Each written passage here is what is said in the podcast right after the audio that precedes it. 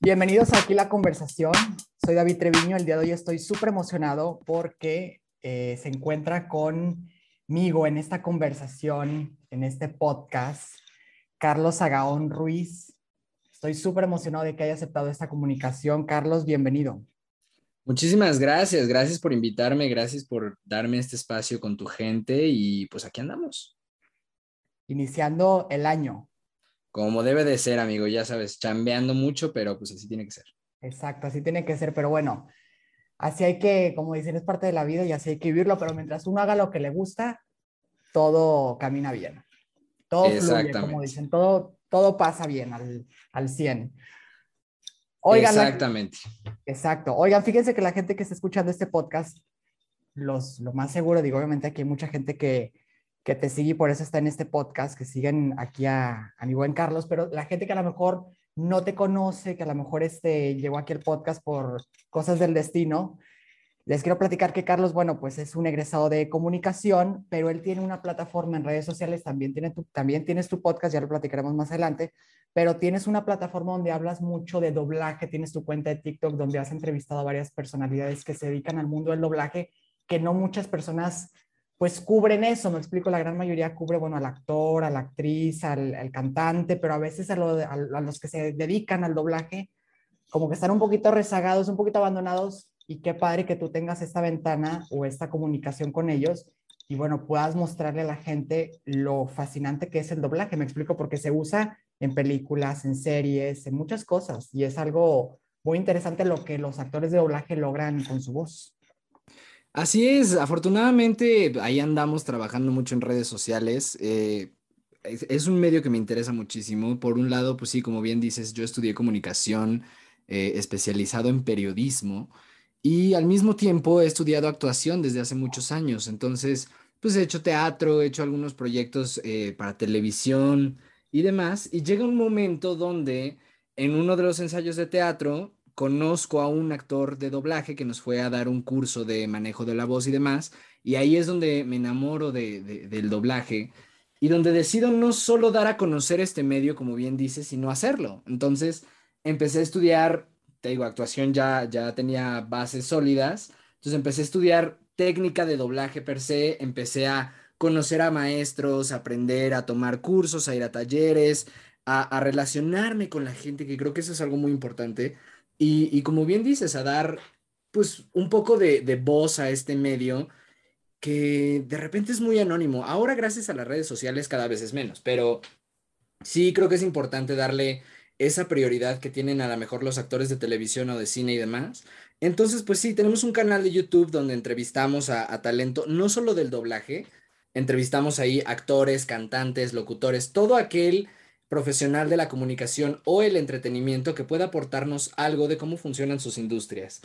Pero sí, lo que más tenemos es, es, doblaje y en TikTok, como mencionas, sí es contenido enteramente dedicado al doblaje. Entonces, compaginamos eh, en redes sociales el compartir los proyectos en los que voy yo participando en este medio y también presentándoles a diversos colegas de toda América Latina, gente con la que a lo mejor yo ya trabajé y, por eso los conozco, o gente que son incluso amigos cercanos, y otros que no conocía yo porque son de otros países. Entonces, pues está padrísimo que podamos formar una comunidad dedicada al doblaje con profesionales y con apasionados pues, que quieran aprender cómo funciona este medio, ya sea para hacerlo o simplemente para ser espectadores, ¿no?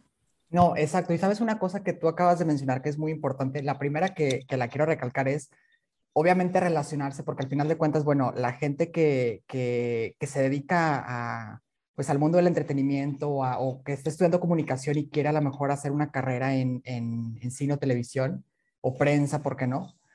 Es muy importante relacionarse. Esto al final de cuentas es de contactos y de ir conociendo gente que está en el medio y poco a poco ir, como dicen por ahí, como el agua, irse metiendo y, este, y bueno, pues uno obviamente ir forjando su camino, ¿no? Pero es muy importante eso, el, tener este, pues, como dicen por ahí, buenos, buenos contactos, porque al final de cuentas, bueno, pues uno aprende de ellos, ¿no? Así es, yo creo que los contactos en todos los medios de comunicación, en todas las profesiones, pero, eh, pero principalmente aquí en todo lo que tiene que ver con comunicación, actuación y demás, son muy importantes, pero ojo, no estoy diciendo que tienes que nacer con los contactos. Sí es cierto que, que, los medios de repente son muy injustos y, y la persona que tiene los contactos de nacimiento pues tiene muchas oportunidades. Sí, pero a mí me gusta ver las profesiones como escaleras. Entonces, pues a lo mejor el tema de que tú seas hijo de alguien o que seas amigo de alguien, pues te va a subir ciertos escalones, pero va a haber, y a lo mejor habrá gente que no, que no se los subieron, pues los vas a tener que subir tú, pero los contactos los vas consiguiendo, hay que irse metiendo en el medio, adentrándose. Muchos de las, de las personas que han estado en mi canal, yo no los conocía, entonces nos conocimos por el canal y hoy somos grandes amigos, y hay otros que es al revés. Los conocí por trabajo, porque me dirigieron, porque compartimos créditos, porque nos vimos en algún evento, porque lo que sea. Y de ahí migramos al canal para tratar de darle eh, pues su justicia al trabajo que han hecho y pues tratar de dar a conocer cómo funciona este medio. Yo creo que a veces sentimos que es bien difícil entrar y esto lo digo para quienes quieran involucrarse en estos medios. A veces es bien difícil y, y en un afán inconsciente de tratar de justificar lo difícil que es, ponemos pretextos. Y uno de esos pretextos es, chin, es que yo no tengo contactos, es que yo no conozco a nadie, y tristemente eso a lo mejor antes podía ser una justificación, hoy ya no. Hoy es un pretexto. Yo tampoco conocía a nadie, absolutamente nadie. Mi papá es contador. O sea, cero que ver con, con, nada de lo que carrera. Exacto. Exacto. Nadie, nadie de mi familia ni de mis amigos cercanos, absolutamente nadie trabaja en este medio ni conoce nada de este medio. Poco a poco hay que irse metiendo. Entonces, pues ahora sí que el perico donde quieres verde, ¿no? Y, y en esta era de redes sociales, en esta era de hiperconectividad, en esta era de virtualidad, el que no quiere aprender algo, más bien, el que no aprende algo es porque no quiere. Así de fácil.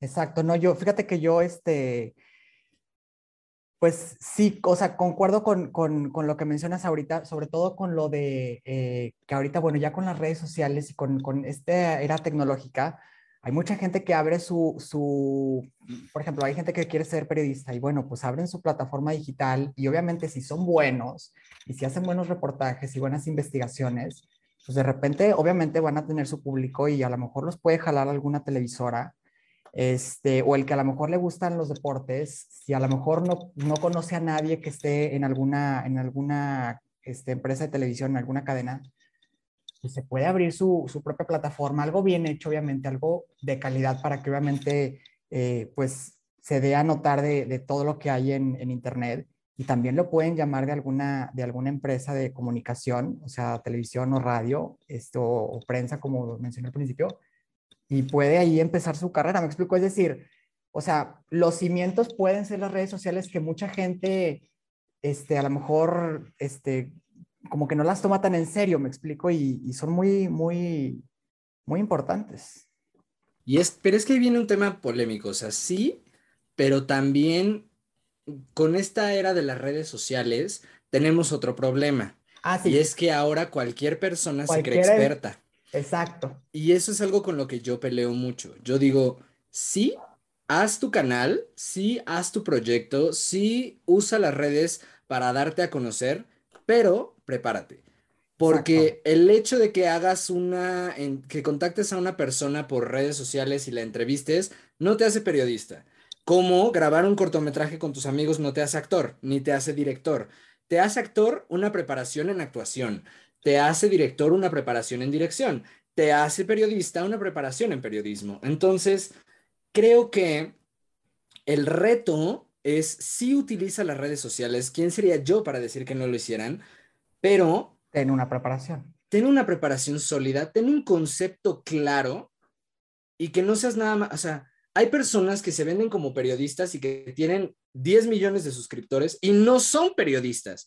Y ese, eso está tristísimo porque es gente que, que, que afecta a las profesiones, ¿no? Y por eso de repente tenemos una mala imagen de las redes sociales. Y por eso todas las personas que vienen de TikTok o de YouTube y demás, de repente son mal vistas. Yo mismo antes, antes ponía muchas trabas para cualquier persona que me decía que venía de YouTube y de TikTok.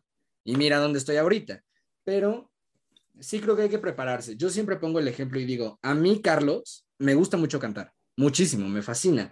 Es una de las cosas que más hago y creo yo que no canto mal. Pero nunca, hasta el día de hoy, me voy a vender como cantante porque no he estudiado ni me he preparado en solfeo y demás. Soy afinado por teatro musical y por doblaje, pero no, no me he preparado como cantante. Si yo, Carlos, amo a los cantantes, amo el negocio del canto, amo el negocio de la música, el yo decir que soy un cantante le estaría faltando el respeto a esa profesión que yo hago. Entonces, el día de mañana que me prepare, que estudie solfeo, que estudie línea melódica, que estudie canto per se, entonces me podré llamar cantante. Eh, creo que esa es la diferencia. Creo que hay que aprovechar esa plataforma, pero hay que sabernos vender. Hay que entender que estas profesiones y las redes sociales involucran vendernos a nosotros mismos como una marca. Yo quiero que mi marca tenga la mejor calidad. No sé qué es lo que piensen los demás. Para mí los números no es lo principal, es que la gente me sigan dos, me sigan tres, me sigan diez, me sigan los que sean, digan, este cuate sabe hacer lo que hace, ¿no? Y poco a poco lo demás vendrá por añadidura. A lo mejor es más difícil, pero vendrá por añadidura. Yo pienso eso. Prefiero que las cosas se hagan bien a que se hagan masivas. No, yo opino igual que tú y este y como dicen, preferiblemente hacer este 10 películas buenas a 60 malas. Y lo otro que tú dices también es muy importante. Obviamente están estas plataformas digitales para que la gente que, que obviamente tiene una preparación y tiene este, estudios y todo, o sea, que realmente son egresados de alguna carrera, este, vamos a ponerla de comunicación, ya, ok, ya egresaste, ya tienes la preparación y todo, o sea, a lo mejor no tienes los contactos, lo que decíamos al principio, bueno, pues abre tu plataforma digital y, y demuestra tu talento y todo, pero obviamente al tener esta carrera, al ser egresado de comunicación, obviamente vas a hacer algo de calidad y vas a tener mucho cuidado de qué decir y qué no decir, porque lo que, lo que mencionabas anteriormente es muy cierto. Hay mucha gente en Internet que dice muchas cosas y tienen muchos seguidores y a veces no son ciertas y, este, y la gente que a lo mejor replica esas cosas se pueden meter en problemas. Hay, hay ciertas, o sea, en Internet hay de todo y hay gente, este, pues, vamos a decirlo, este, ¿cuál podría ser la palabra? Pero... Um, inventan cosas por, por, por, no decir otra cosa, me explico, o sea, charlatanes, vamos a llamarlo, que dicen infinidad de cosas y a veces la persona que, que lo está diciendo en, en, redes sociales, por ejemplo TikTok, que ahorita cualquiera opina, muchos no tienen fundamentos este, de una preparación académica. Exactamente, yo creo que el otro día alguien me decía un argumento que me pareció muy bueno, yo decía, es que ¿por qué hacemos famosa a gente que no merece ser famosa? O sea, la, la fama es, es un tema bien difícil, es un tema, hoy para hacerte famoso es bien fácil, es muy fácil.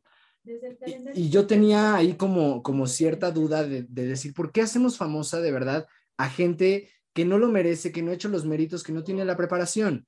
¿Por qué consumimos cosas mal hechas, no? Y entonces, ay, me está interrumpiendo aquí mi... Oye, Alexa o Siri. Sí, Alexa, que anda Ah, aquí. bueno, anda y se quiere sumar a la conversación. Sí, eso es lo que veo. Te decía que, que veo a mucha gente que, eso, yo decía, ¿por qué hacemos famosa gente que no se prepara? A, gente que de repente hace una estupidez y, y, tienen 10 mil millones de vistas y lo tenemos como una super celebridad por hacer nada. Y alguien me decía, a ver, Carlos, ah, yo decía, ¿por qué no consumimos cosas de buena calidad? Y entonces llegó una persona y me dijo, que creo que tiene mucha razón me decía, es como en un restaurante, güey. Hay veces que vas a un restaurante cinco estrellas y esperas comer comida de calidad y hay veces que quieres ir a los tacos, güey. Está bien. Y, y, entonces lo pensé y dije, tiene mucha razón. Pero el pleito sigue siendo el mismo. Entonces, ¿por qué vendemos a los tacos como una comida de cinco estrellas? ¿No? Entonces, ¿por qué tal influencer que es famoso? Y no le estoy tirando nada a nadie, ¿no? Pero ¿por qué cierto influencer, ¿no? Que lo único que hace es hacer videos haciendo estupideces que pueden poner en riesgo a la gente, lo hacemos viral.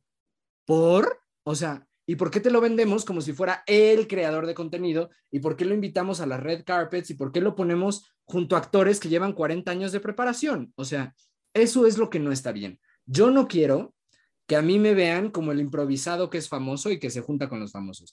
Yo quiero que me vean como la persona que se preparó para hacer lo que hace. ¿Por qué hago entrevistas? Porque estudié periodismo, porque hice Tienes una trabajé carrera. en medios de, porque trabajé en medios de comunicación, porque estuve en programas de radio donde se me enseñó a entrevistar, porque tengo cursos de oratoria, porque trabajé con Ruiz Gil en una columna política, porque por eso hago entrevistas.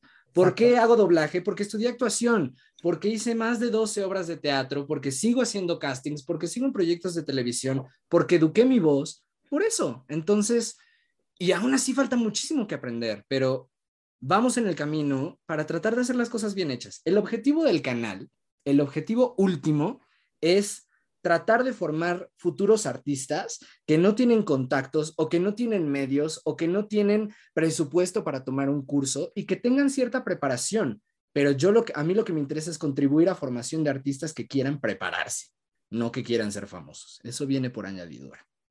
No, por supuesto. Y lo que obviamente, lo que tú acabas de mencionar es súper importante. ¿Por qué a lo mejor haces contenido en, en, en Internet de, relacionado a comunicación?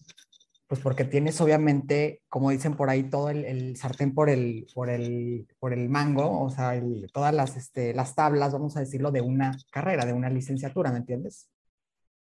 De la licenciatura por un lado y, y de la práctica en otro. O sea, yo creo que hay mucha gente que me, que me decía, es que yo no estudié actuación, pero la vida me puso en el escenario desde muy chico y aprendí. Ok, aprendiste en las tablas, pero no, tu primera obra seguramente no fue de premio, ¿no? Este, yo creo eso, yo creo que si vamos a hacer las cosas hay que hacerlas bien. Para improvisado, pues está el presidente, ¿no?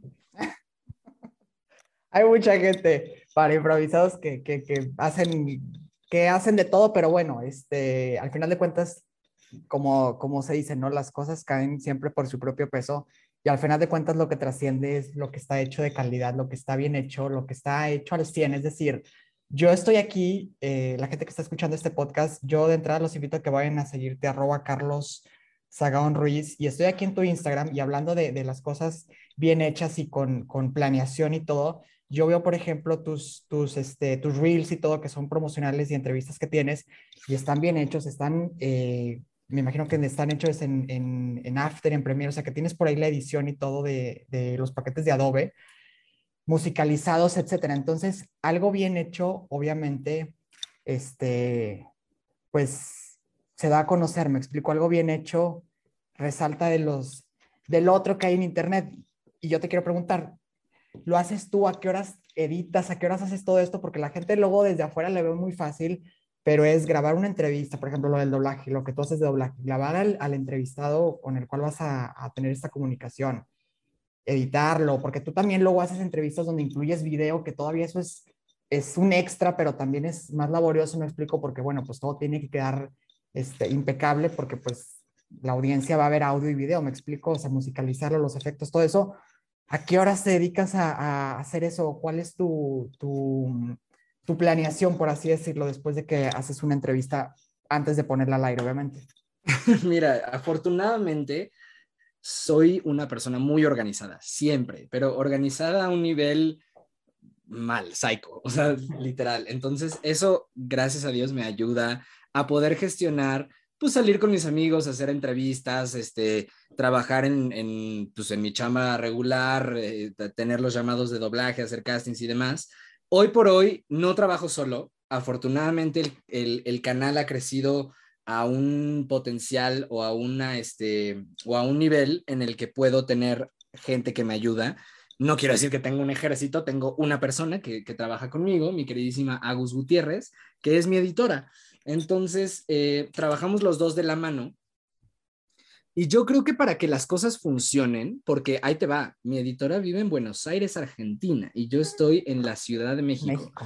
Entonces, eh, para que las cosas así funcionen, tienes que saber hacer las cosas. Yo creo que un director de cine no puede dirigir actores si no sabe de actuación. Entonces, yo no puedo decirle a mi editora cómo quiero las cosas si no las sé hacer, ¿no?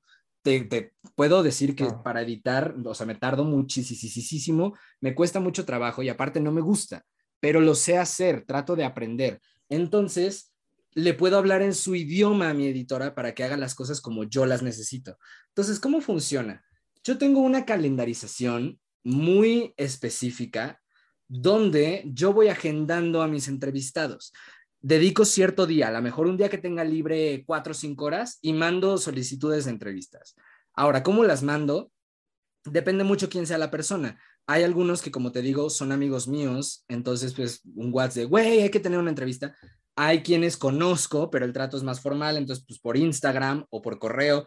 Hay a quienes no conozco y ahí hay que ver pues si interfiere un manager o una agencia o un publicista o directamente con el contacto, es decir, todas esas cosas. voy agendando las entrevistas, mis entrevistas siempre son pregrabadas y el formato pregrabado, ahí les va un tip, funciona única y exclusivamente cuando tus entrevistas son atemporales, porque si tienen un tiempo, es decir, si el, si el entrevistado está promocionando algo en específico que necesita hacer en ese momento, no puede ser atemporal. Entonces, generalmente son atemporales para que puedan ser entrevistas de semblanza. Tengo muy claro y muy específico el formato de mis entrevistas para que todas tengan cierta congruencia, obviamente adaptándome a cada entrevistado, pero manteniendo siempre el estilo del canal. Y posteriormente los subo a una nube que tenemos y voy calendarizando para cuando los quiero estrenar. Yo ya tengo claro que subo una entrevista el mismo día de la semana, a la misma hora, que los promos se suben el mismo día, a la misma hora, cada semana. Y entonces vamos calendarizando. Entonces, durante la semana, eh, mi editora Agus me entrega eh, un draft de la miniatura, del background, de siguiendo toda esta carta creativa que nosotros ya tenemos de cómo funcionan las cosas en mi canal. Es decir, ya tenemos un formato prearmado de cómo queremos los backgrounds, de cómo queremos las miniaturas, de cómo es la entrevista, de cuál es la duración, todo este tipo de cosas. Y sobre eso, edita la entrevista, buscamos los inserts, vemos tema de copyright y la entrevista está lista. Y mientras yo sigo buscando, cuando veo que ya se me va a acabar el stock, pues entonces reanudo y hago invitaciones. Entonces ahorita yo te puedo decir que hoy se está grabando esto 10 de enero del 2022 y yo ya tengo grabado todo el contenido del canal de aquí a mediados de marzo.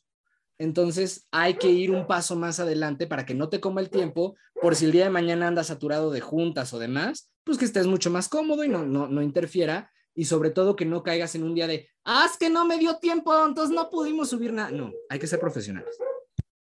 Exacto, no, fíjate que eso que tú dices es súper importante y estoy seguro que de entrada la gente que esté escuchando este podcast que a lo mejor tienen la idea de iniciar a lo mejor un, programa en, Spotify o en Apple, este, así de, de, conversaciones y todo, porque se está poniendo muy fuerte el, podcast. Digo, obviamente está súper, súper este, posicionado lo de YouTube y todo, pero podcast está agarrando fuerza y todo. Y lo que tú dices es muy importante. O sea, si uno, si uno tiene en su, en, su, en su descripción que a lo mejor cada semana sube un video o, bueno, en podcast, este, un, un, pues una conversación, una plática, pues cada semana hay que estar subiendo para que la gente vea y, te dé un seguimiento, me explico, como tú dices, que a lo mejor, no sé, ay, subió un, podcast, este, no sé, este, el primero de, de, no sé, abril y volvió a subir otro hasta el 20 de, de abril, me explico, o sea, tiempos muy largos a veces, este, desmotiva un poco a la audiencia que quiere, este, seguir no puedes crear un engagement, no puedes crear un engagement ni con la gente ni con las redes. Las mismas redes te bloquean si no subes con cierta periodicidad. Entonces el chiste es tenerlo claro, entender. Yo creo que si vas a hacer contenido en redes sociales, tienes que entender cómo funcionan las redes sociales. Hoy por hoy, todos los chavos manejamos redes sociales, pero te sorprendería saber que la gran mayoría no tenemos la, ni la menor idea de cómo funcionan. Entonces hay que estudiar las redes sociales. No es nada más saber hacer historias bonitas hay que entender cómo funcionan las redes. Entonces, mi gente ya sabe que yo todos los lunes por la mañana subo el promo de quién va a ser mi siguiente entrevistado. A veces, para mantener la incertidumbre, desde un día o dos antes, les voy subiendo pistas o hago algún juego para que ellos adivinen quién va a ser. El lunes les revelo quién es y el viernes a las 10 de la mañana estoy subiendo las entrevistas. Entonces nosotros ya tenemos todo ese esquema perfectamente planeado. Yo tengo ya aquí en las notas de mi celular un calendario de cuándo se sube qué, qué ya está listo, con qué invitados ya quedé y cuándo es la entrevista, cuándo la voy a grabar. Si todavía no quedo en fecha, cuándo los tengo que volver a buscar, a quiénes tengo planeados buscar después, a dónde los voy a buscar. Es decir, todo eso para ya yo solamente sentarme y que me, que, me cueste, perdón, claro. el, el mínimo de tiempo porque yo ya tengo todos los contactos, porque yo ya tengo todos los lugares a donde voy a escribir. Entonces me siento y en 15 minutos ya mandé 40 invitaciones, ¿no? Entonces, es un tema de orden y es un tema de entender tu espacio. Y yo creo que eso es lo más importante. Sin duda, no, fíjate que eso es eso es súper importante. Y la verdad es que esta conversación, bueno, se está volviendo y, está agarrando el camino que, yo creo que era el, objetivo principal, que la gente que está escuchando este podcast empiece a tomar notas. Varios puntos importantes que has dicho, pero el uno que, estás mencionando en, en, esta etapa es, hay que conocer las redes, me explico, y lo que tú dices es importante, o sea, subir contenido constante para que la misma plataforma en la que estés TikTok, Instagram, este, YouTube, posicione también tus videos y lo comparta con la audiencia que le guste el tema de lo que tú hablas, me explico. O sea, si hablas de deportes, pues subir constante para que la misma plataforma te esté compartiendo con la gente que le gusta los deportes, ¿me entiendes? Por poner un ejemplo. Exactamente. Y también tienes que cuidar mucho tu prestigio, tienes que cuidar mucho. A mí, por ejemplo, me ha pasado, digo, afortunadamente te puedo decir que prácticamente la totalidad de los invitados que he tenido en el canal, afortunadamente, hasta el día de hoy, han salido con un buen sabor de boca de las entrevistas. Te puedo decir que prácticamente pues, con el 80% de todos mis invitados que he tenido, sigo en comunicación y en comunicación ya en plan más de amigos. Y, eso está padrísimo porque entonces tu trabajo habla por sí mismo. Porque yo ya a, veces tengo la confianza de escribirle a X invitado y decirle, ¿me puedes pasar el contacto de fulano? Y, y, luego, luego me dicen, sí, porque sabemos que sabes hacer entrevistas, sabemos que te preparas.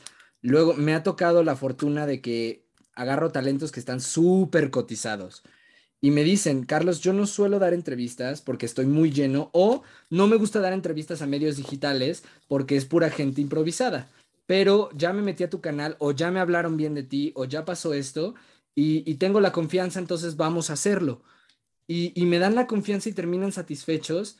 Y, yo creo que eso es lo más padre, el, el que tu trabajo pueda hablar por sí mismo para que un invitado tenga la confianza de decirme a ciegas, te mando un número de WhatsApp de fulano de tal para que lo busques y lo entrevistes, o te llevo a que conozcas a tal, o que haga una entrevista en línea y de ahí me inviten a un evento presencial. Yo creo que esas son las cosas que, tenemos que lograr. Eh, ese crecimiento, ese apoyo. Y a mí lo que más me gusta con mi canal es generar una comunidad, es generar un espacio donde verdaderamente la, la gente que quiera aprender, aprenda y quienes quieran contribuir, contribuyan. Me, gusta, me gusta eso, eso que dices. O sea, realmente el que quiere contribuir, que contribuya y el que a lo mejor tiene ganas de, de, aprender y todo, bueno, con tus entrevistas, estoy seguro que son consejos muy valiosos para el que las escucha, ¿me entiendes? Eso también es, es interesante, o sea, que tus mismas entrevistas tienen, aparte de que entretienen, tienen un valor agregado. Ese es, ese es un objetivo muy padre. Yo, yo lo que siempre les digo a los entrevistados es, la constante que tienen estos medios, la actuación, la música, el doblaje, la comunicación, es que la gente los tiende a ver como algo muy glamuroso, los tiende a idealizar mucho. Uy, el actor es el que tiene millones de dólares y es el que camina en las alfombras rojas y el que es famoso, todo mundo lo ama. Y, los medios son mucho más que eso. O sea, tienen muchas cosas buenas y tienen muchas cosas malas.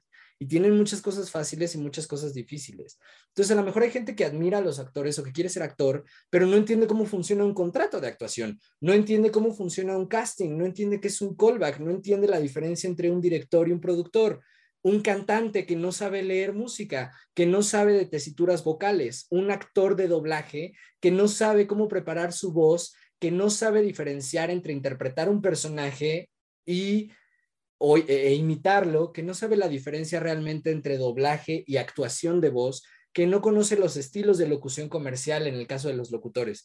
Entonces, yo lo que siempre les digo a los entrevistados, la manera en la que yo vendo mi canal es, quiero que sea un, una entrevista muy conversacional, muy amena, porque ahí habla de conocer a tu público. Mi público son chavos. Entonces, si les empiezo a hablar así de buenas tardes, ya los aburrí, ya los perdí. Entonces, tiene que ser algo muy conversacional, muy relajado, sujeto también a la personalidad del entrevistado. Y quiero que el objetivo sea platicar de tu carrera, sí, pero con dos condiciones. La primera, no quiero platicar solamente de lo bueno, porque vender la mejor versión de uno mismo es una mentira. Hay que vender la versión real. Entonces, me gusta que mis entrevistados me cuenten de sus mayores éxitos, pero también de cuando estuvo bien difícil, de cuando sintieron que no podían o de cuando lo rechazaron de algún lugar, porque de eso también se aprende. Y está padre conocerlos de eso, eh, desde ese punto. Y, y la segunda regla que yo les pongo, o el segundo criterio que yo tomo en consideración, es decir, quiero platicar de la industria como es, no adornado, no bonito, no como es, con lo bueno y con lo malo, cómo funciona realmente, para que la gente de verdad entienda que la actuación es mucho más que salir a cámara que el doblaje es mucho más que soy la voz de fulano de tal. Hay mucho más atrás y hay que conocer todo eso para realmente saber si es el medio que nos apasiona y al que nos queremos dedicar. Y yo quiero ser ese punto que contribuya para todas las personas que les interesen esos medios. No, fíjate que también, o sea, eso es, eso es muy cierto y, y, lo que mencionas de momentos buenos y momentos malos, a veces la gente que, que, que sigue, por así decirlo, la carrera o, la trayectoria de, de, algún este, actor o productor, en fin, pensamos que todo es, este, como dicen, este color de rosas, ¿no? Que todo fluye bien y todo y que todo siempre son este, éxitos y todo. Y la gente que está escuchando este podcast les voy a platicar que este, hace unos meses entrevisté a Carlos, y digo, te platico a ti, Carlos, entrevisté a Carlos Mesber, que es el, bueno, era productor de Suelta la Sopa, ya no está el programa en, en Telemundo, y él es este, CEO de High Hill Entertainment. Y él me decía que cuando él desarrolló el proyecto de, de Suelta la Sopa, que estuvo muchos, muchos años al aire en, en Telemundo, me decía David, o sea, eran la gente no se imagina los desvelos y, y, la negativa que había a veces al principio de, del programa y los cambios que tuvimos que hacer para llegar a, a, que eso se llevara a cabo, ¿no? Entonces, a veces la gente cree que este, los que producen eh, programas de televisión o los que están al aire en, o a cuadro, mejor dicho, este, todo es maravilloso y hay muchísimas horas de desvelo y muchísimo trabajo para que las cosas salgan bien.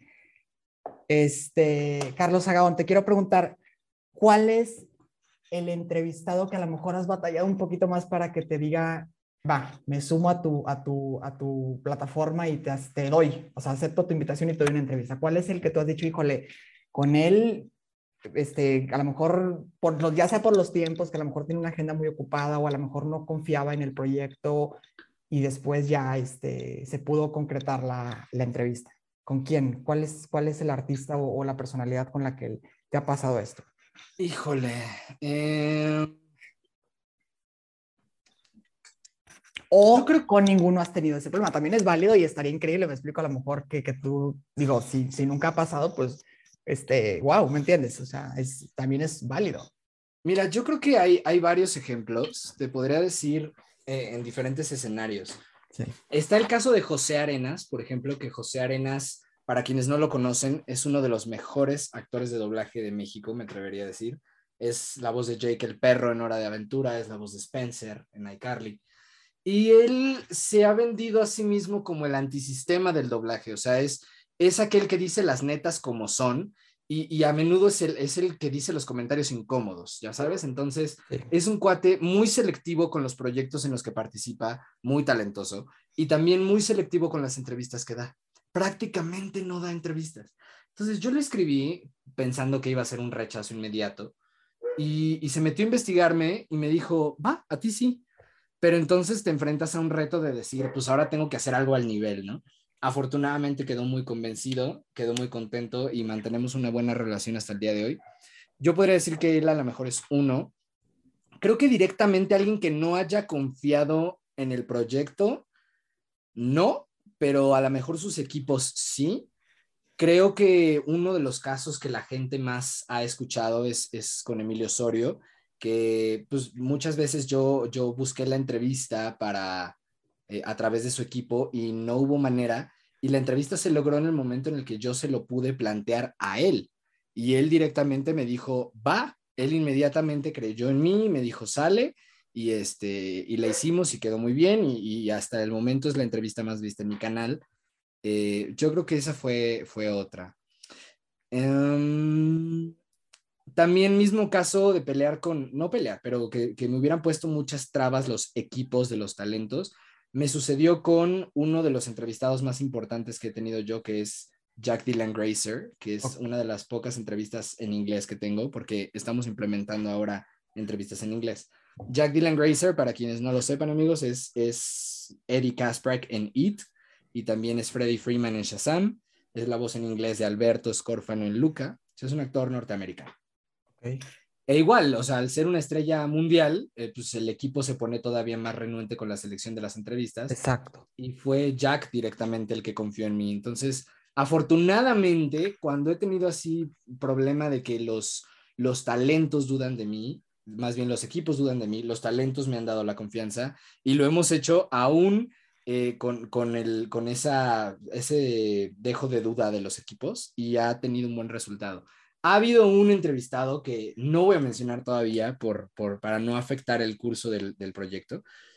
Una persona a la que yo he buscado durante años, durante mucho tiempo, y el equipo no me ha dado entrada y todo parece que ahorita ya todo está encaminándose a que la entrevista se pueda hacer y se las pueda estrenar en unas semanas cuando ya la entrevista esté, entonces les contaré de quién se trata, pero tengo fe eh, en que se va a poder hacer. Y yo creo que de eso se trata. Yo creo que hay que, hay que picar piedra. Y eso está padrísimo, que sea un reto. No, eso está padrísimo. La verdad es que sí, eso que tú dices es muy importante. O sea, el buscar y sobre todo tener, a veces, vamos, a veces, eh, ¿cómo, cómo, cómo lo, lo, planteo aquí en, en, en esta conversación? A veces tenemos la idea de que queremos, este, a lo mejor entrevistar para, para la audiencia que, que, que, sigue la plataforma o que, o que nos escucha, etcétera. Y a veces queremos, con, o sea, contactar a determinado este, artista o determinado talento y a veces lo vemos muy inalcanzable, pero lo que tú mencionas, a veces el mismo talento, o sea, el, el, actor o, o, la persona que quieras entrevistar se mete a, a la plataforma tuya, por ejemplo, o la plataforma que lo busque y si ven algo bien hecho, dicen, o sea, no me importa que mi equipo diga que no, yo digo que sí y punto. Y se hacen las entrevistas. Eso está padre, ¿no? Yo creo que tiene que ver desde el acercamiento. Porque, porque, eh, por ejemplo, en el caso de Emilio, ahora sí que ni chance le di de que checara. Fue en persona cuando se lo planteé y, y, y, le conté. Y ahí mismo me dijo el sí. Y a la semana siguiente estábamos grabando la entrevista. Entonces, eh, no hubo chance ni de que se metiera a ver ni de absolutamente nada. Entonces, creo que tu marca debe estar presente desde el momento uno, desde tu presentación, desde el cómo te vistes, desde tu imagen, desde el cómo te acercas. Em, yo creo que tenemos que entender que nosotros somos una marca y yo quiero, al menos a mí me gustaría muchísimo que mi marca sea lo más congruente posible con lo que yo quiero transmitir. Entonces, eso es algo que yo particularmente cuido mucho y que creo que la gente debe de cuidar mucho. No, sin duda, sin duda, sin duda. Y también otro punto que te doy de verdad, este, completa razón. Y estoy seguro que cuando te presentaste con, con, con este actor, este, bueno, a lo mejor, como tú dices, por los tiempos y a lo mejor por la, por la este, premura y todo de, de, de, obviamente, pues, externar la invitación, a lo mejor él no le dio tiempo de meterse a tu plataforma, pero como tú dices, a lo mejor él ve, o sea, obviamente, oye, pues estoy hablando con alguien que se ve que, que que tiene bases, me explico, para realizar una entrevista, lo que tú dices, la manera obviamente de, de, presentarte y todo eso, y dice, sin problema, me explico, o sea, a lo mejor sin conocer ellos saben que, que es algo de calidad, me explico, que va a ser algo de calidad y, y te dicen... Es que... que... eso puede hacer la diferencia. Claro. Lo que sí me ha tocado varias veces es, yo les puedo decir aquí, se los puedo confirmar, al día de hoy, principios de 2022, nosotros no hemos pagado por hacer una sola entrevista, jamás, a ningún talento. Todo ha sido de manera completamente gratuita, pero sí he buscado actores que cobran. Varia, eh, más de uno de los entrevistados del canal son actores que normalmente cobran por dar entrevistas. Y al momento de, yo obviamente en el momento que los busqué, pues no sabía. Eh, yo cuando los busco, me ha tocado dos que tres casos. Puedo mencionar uno de ellos, Ariana López, eh, okay. la voz en Latinoamérica de Timmy Turner, que además con ella trabajo ya, eh, pues vaya, a raíz de la entrevista, ahora trabajamos juntos, este, que me dijo, normalmente yo cobro por las entrevistas, pero me gustó tanto la manera en la que te acercaste que vamos a hacerla. No, no quiero cobrar nada. Y no fue solo la entrevista, de ahí grabamos un video especial de los Padrinos Mágicos y de ahí hemos hecho muchos proyectos más juntos. Eh, varios casos me han tocado así, también digo, no voy a negar, ha habido otros que me contestan, pues sí, pero mis entrevistas cuestan tanto y pues les digo, no, pues la idea no es, no es pagar por entrevistas, sale, bye, gracias. Pero afortunadamente sí ha sido el caso, entonces yo creo que influye desde el primer momento. Yo creo que sí hay que cuidar mucho eso porque cuando menos nos demos cuenta, alguien se fija en nosotros. Cuando menos nos demos cuenta, alguien se queda con el recuerdo de la entrevista. A mí me ha salido trabajo por las entrevistas. Me ha salido, varios de los entrevistados me han contratado después para hacerles videos, para hacer reportajes o para, en, el caso de los directores de doblaje, para hacer doblaje con ellos. Eh, no sé, para, para hacer proyectos juntos, me han invitado. Eh, es decir, nunca sabes en qué momento van a llegar las oportunidades. Y yo creo que si estás listo y está más que listo, preparado. Si estás preparado para esas oportunidades, pues venga, ¿no? No, sin duda, o sea, realmente uno tiene que estar preparado y sobre todo te voy a decir algo y, me gustaría conocer tu opinión, pero yo creo mucho en, en, en, que el público que nos escucha, como tú dices, o sea, uno se vuelve una marca y por ende uno le debe, este, como respeto, por así decirlo, a su audiencia y debe de darle cosas este, de calidad, me explico, cosas, cosas, o sea, por ejemplo, si tú te dedicas a hacer entrevistas y todo, pues tienes que tener entrevistados este, que lo que decíamos hace un momento, que, que den un valor agregado a, las, a, la audiencia, me explico, que la plática no nada más sea así este, de lo bonito, así, sino que sean pláticas profundas y todo. Y yo creo que eso es algo, eso es algo súper interesante. Y lo que decías hace ratito de, del cómo uno se presenta y todo, igual a mí me pasó con, con, otro, con otro personaje.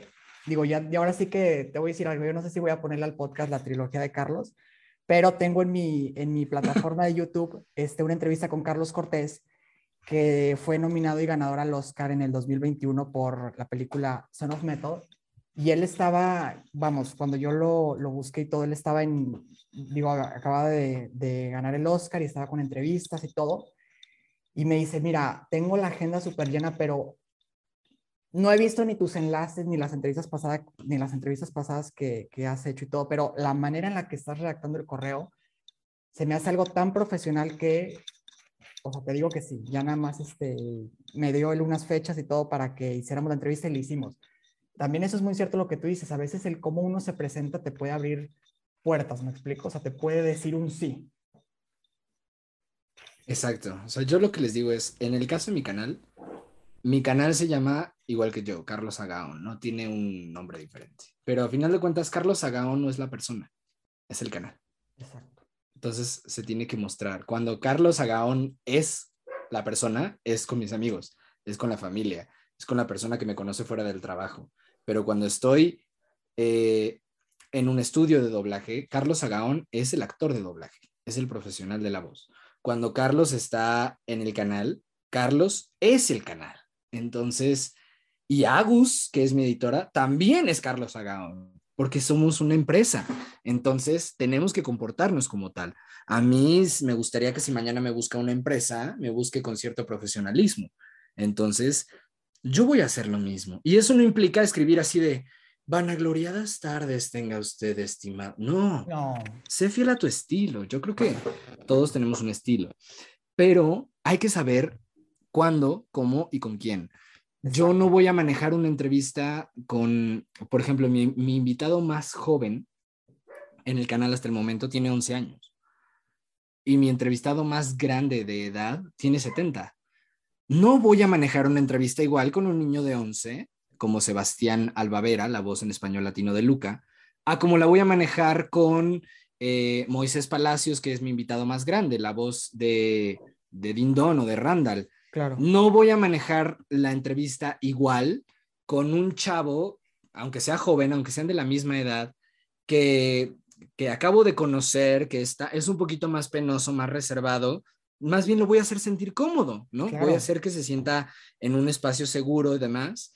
A como la manejaría, por ejemplo, con, no sé, Matías Gruener, que es eh, uno de los miembros de Lemongrass, que además es un, es un buen amigo mío. Entonces, hay que sabernos moldear dependiendo del entrevistado, para darle un espacio no solo de seguridad, sino de tranquilidad. Yo creo que hoy lo que, lo que buscamos en las redes es tener tranquilidad. Y hacer todo eso sin despegarnos de nuestro estilo. Exacto.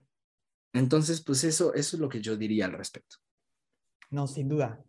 Sin duda, Carlos. Carlos, bueno, pues no me queda más que agradecerte esta, esta plática. La verdad es que ha sido este, súper interesante y yo creo que los puntos que hemos puesto sobre la mesa de obviamente ser fiel a, nuestro estilo, presentar algo de calidad, sobre todo prepararse para obviamente este, transmitir contenidos de calidad a la audiencia, pues son puntos muy importantes y estoy seguro que la gente que está escuchando este podcast, bueno, pues ya tomó nota de, de todos estos consejos que al final de cuentas esperemos que, le sirvan a la audiencia que está escuchando este podcast.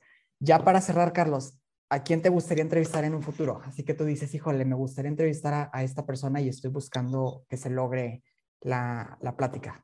Hijo, siempre, siempre lo digo, pero mi entrevista soñada con un talento mexicano es con una mujer que me parece brillante, talentosa, firme, con un carácter muy peculiar, con una personalidad muy peculiar, congruente, eh, irreverente también, pero siempre, siempre profesional, eh, admirable para todos los que nos queremos dedicar a esto, independientemente de lo que pensemos como persona, que eso es muy válido.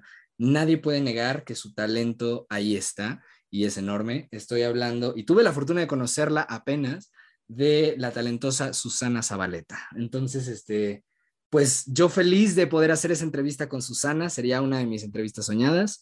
Me encantaría entrevistar también al señor Francisco Colmenero, una leyenda del doblaje. Eh, creo que quizá la máxima inspiración viva del doblaje para todos los que nos queremos dedicar a este medio. Y yéndonos ya a una barrera internacional que a lo mejor podría sonar muy descabellado, pero afortunadamente el canal ya está trascendiendo eso eh, con, con, Jack Dylan, con Ryan Ochoa, con Nick Alvarez y con otros entrevistados que tenemos próximamente. Eh, me encantaría tener la oportunidad de platicar en su momento con quien es mi, mi máxima ídola, mi queridísima Lady Gaga. Este, así que si estás escuchando esto, call me maybe. que te marque, por favor. Este, wow, me estaría interesante. Este, que digo, bueno, estamos grabando este podcast el lunes 10 de, 10 de enero. Y ayer que fueron los Golden Globes, bueno, pues ella estuvo nominada eh, para, para, una película, la de este, House of Gucci. No ganó, pero la verdad es que ella se ha, se ha moldeado de, de ser este cantante y se ha abierto camino en la actuación y ha hecho cosas muy bien, me explico, y ya independientemente si, si, por ejemplo, en esta ocasión no ganó, pero ya el hecho de ser nominada, por ejemplo, para un Golden Globes, pues es una ventana, a lo mejor la puede nominar después para un Oscar, en fin, o sea, ella tiene que seguir abriendo ese camino y estaría interesante, me explico, que... Estaría muy bien. Que, se viera. Si, las, las personas que yo admiro, digo, el gusto de cada quien es muy subjetivo y es muy respetable, pero lo que no podemos negar y la constante entre ellos tres, y a lo mejor otro que yo añadiría que es el, el buen Alex Sintek, eh, es que son gente muy talentosa. Por un lado, son gente muy talentosa y son gente que se preparó. Entonces, ese es el consejo que yo le doy a todo mundo. Lo que he dicho desde el principio, Susana Zabaleta es una soprano, es una actriz de teatro musical que se preparó en Europa, que estudió aquí en México, que se sigue preparando hasta el día de hoy, que ha sido mentora, vocal coach, eh, que tiene incluso un curso ahorita en línea de canto, este, que ha hecho innumerables obras de teatro musical, telenovelas, condujo su programa, en fin. Alex Sintek es uno de los mejores, mejores, mejores compositores que tenemos en México. Este, de repente se ha metido en uno que otro escándalo, Pero, a lo que nos truje, que es su trabajo, es uno de los mejores compositores que tenemos. Eh, Lady Gaga es una de las artistas más completas de la generación, ya ganadora del Golden, del Oscar. Eh, 13 premios Grammy, con una voz que, pues digo, no me van a dejar mentir. Francisco Colmenero es una verdadera leyenda viviente del doblaje. Y la constante es esa, son gente talentosa que se vende como lo que es porque se prepararon para ello. Exacto, no, es, es como tú dices, al final de cuentas la preparación es la clave del éxito y lo acabas de, mencionar literal. O sea, Lady Gaga, bueno, pues obviamente, digo, tuvo esta nominación, pero ya ha tenido nominaciones y, y reconocimientos anteriormente y si ella se sigue preparando, bueno, pues este, va a seguir cosechando, perdón, va a seguir cosechando este, éxitos en, en, la música y sobre todo en la actuación, que bueno, se está abriendo ya camino muy bien labrado, o sea, ha hecho cosas increíbles en la actuación. Y bueno, Carlos, no me queda más que agradecerte esta, esta comunicación nuevamente. A la gente que está escuchando este podcast, voy a mencionar otra vez tu Instagram para que vayan, ahí están como quiera tus redes sociales, o sea, ahí hay enlaces y todo para que este, sigan en comunicación contigo. Vayan de verdad, este, invito obviamente a que, a que te sigan, Carlos Sagón, arroba en Instagram, arroba Carlos Sagón Ruiz. Y este, invita, mejor invítalos tú para que vayan a tu, a tu plataforma de YouTube y a tus redes sociales. Claro que sí. Bueno, en Instagram estoy como Carlos Sagaón Ruiz, como bien lo dijiste. Este, Sagaón, yo sé que es un apellido un poco complicado, pero así como se escucha, S-A-G-A-O-N. En Twitter y TikTok estoy como arroba Carlos. Y pues principalmente es el canal de YouTube donde están todas estas entrevistas eh, donde subimos contenido semanal, está como Carlos Agaón en YouTube. Y tenemos un podcast que se llama El Podcast de Carlos Agaón en todas las plataformas de streaming también. No es el mismo contenido que hacemos en YouTube. Entonces, eh, eso es importante también. No hay que subir el mismo contenido a todos lados, sino para que te sigo en todos lados. Eh, no es lo mismo lo que subo a YouTube que lo que a, subo a Spotify, perdón, que lo que subo a TikTok, lo que subo a Instagram. Entonces, todas las redes están conectadas porque somos una marca, pero eh, cada una tiene su propio distintivo. En Instagram, pues por ahí estamos publicando los nuevos proyectos, estamos dando los anuncios de las entrevistas, es decir, todo lo que tiene que ver con actualización diaria de lo que estamos haciendo es en Instagram. En TikTok, pues ahí de repente miento madres a los políticos y así. Un saludo al observador. Y este, por ahí en TikTok hablamos mucho de, de doblaje, este, datos curiosos, pues de lo que es la industria, de de algún actor de doblaje, datos curiosos de alguna producción. Y en YouTube, pues están las entrevistas que ya mencionamos por allá, donde van a encontrar a gente de, pues, de toda la industria del entretenimiento, actores, a cantantes, actores de doblaje, luchadores, magos, bailarines, y hay talento también internacional. Las entrevistas en inglés están subtituladas al español, no se preocupen.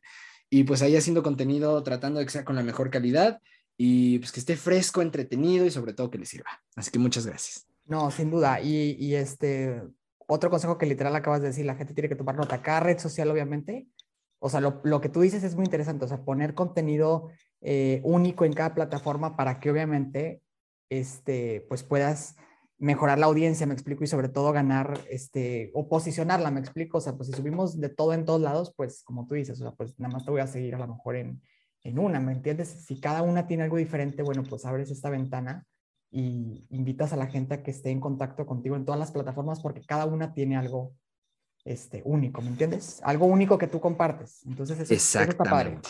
Exactamente. Por algo las redes sociales son diferentes, chicos. Por eso cada red social tiene su propio uso, para que no subamos lo mismo. Entonces, cuídense mucho. Ojalá que les sirva cualquier cosa. Estamos a sus órdenes. Cualquier consejo, vean las entrevistas, de verdad, están padres. Este, y pues gracias por, por el espacio y gracias por invitarme. Nombre Carlos Agón, de verdad, gracias por aceptar esta, pues, esta entrevista, pero de una manera este, diferente, mediante únicamente el audio. Entonces, este, esta plática, sin duda, en, en este podcast, sé que a la gente le va a gustar porque diste puntos y, y, puntos de vista, opiniones muy importantes. Entonces, gracias de verdad a toda la gente que está escuchando eh, este podcast y sobre todo gracias a ti, Carlos, por aceptar esta, pues, esta conversación. Hasta la próxima. Gracias a ti. Gracias, gracias a todos los que nos están escuchando y nos vemos este, en la próxima entrevista.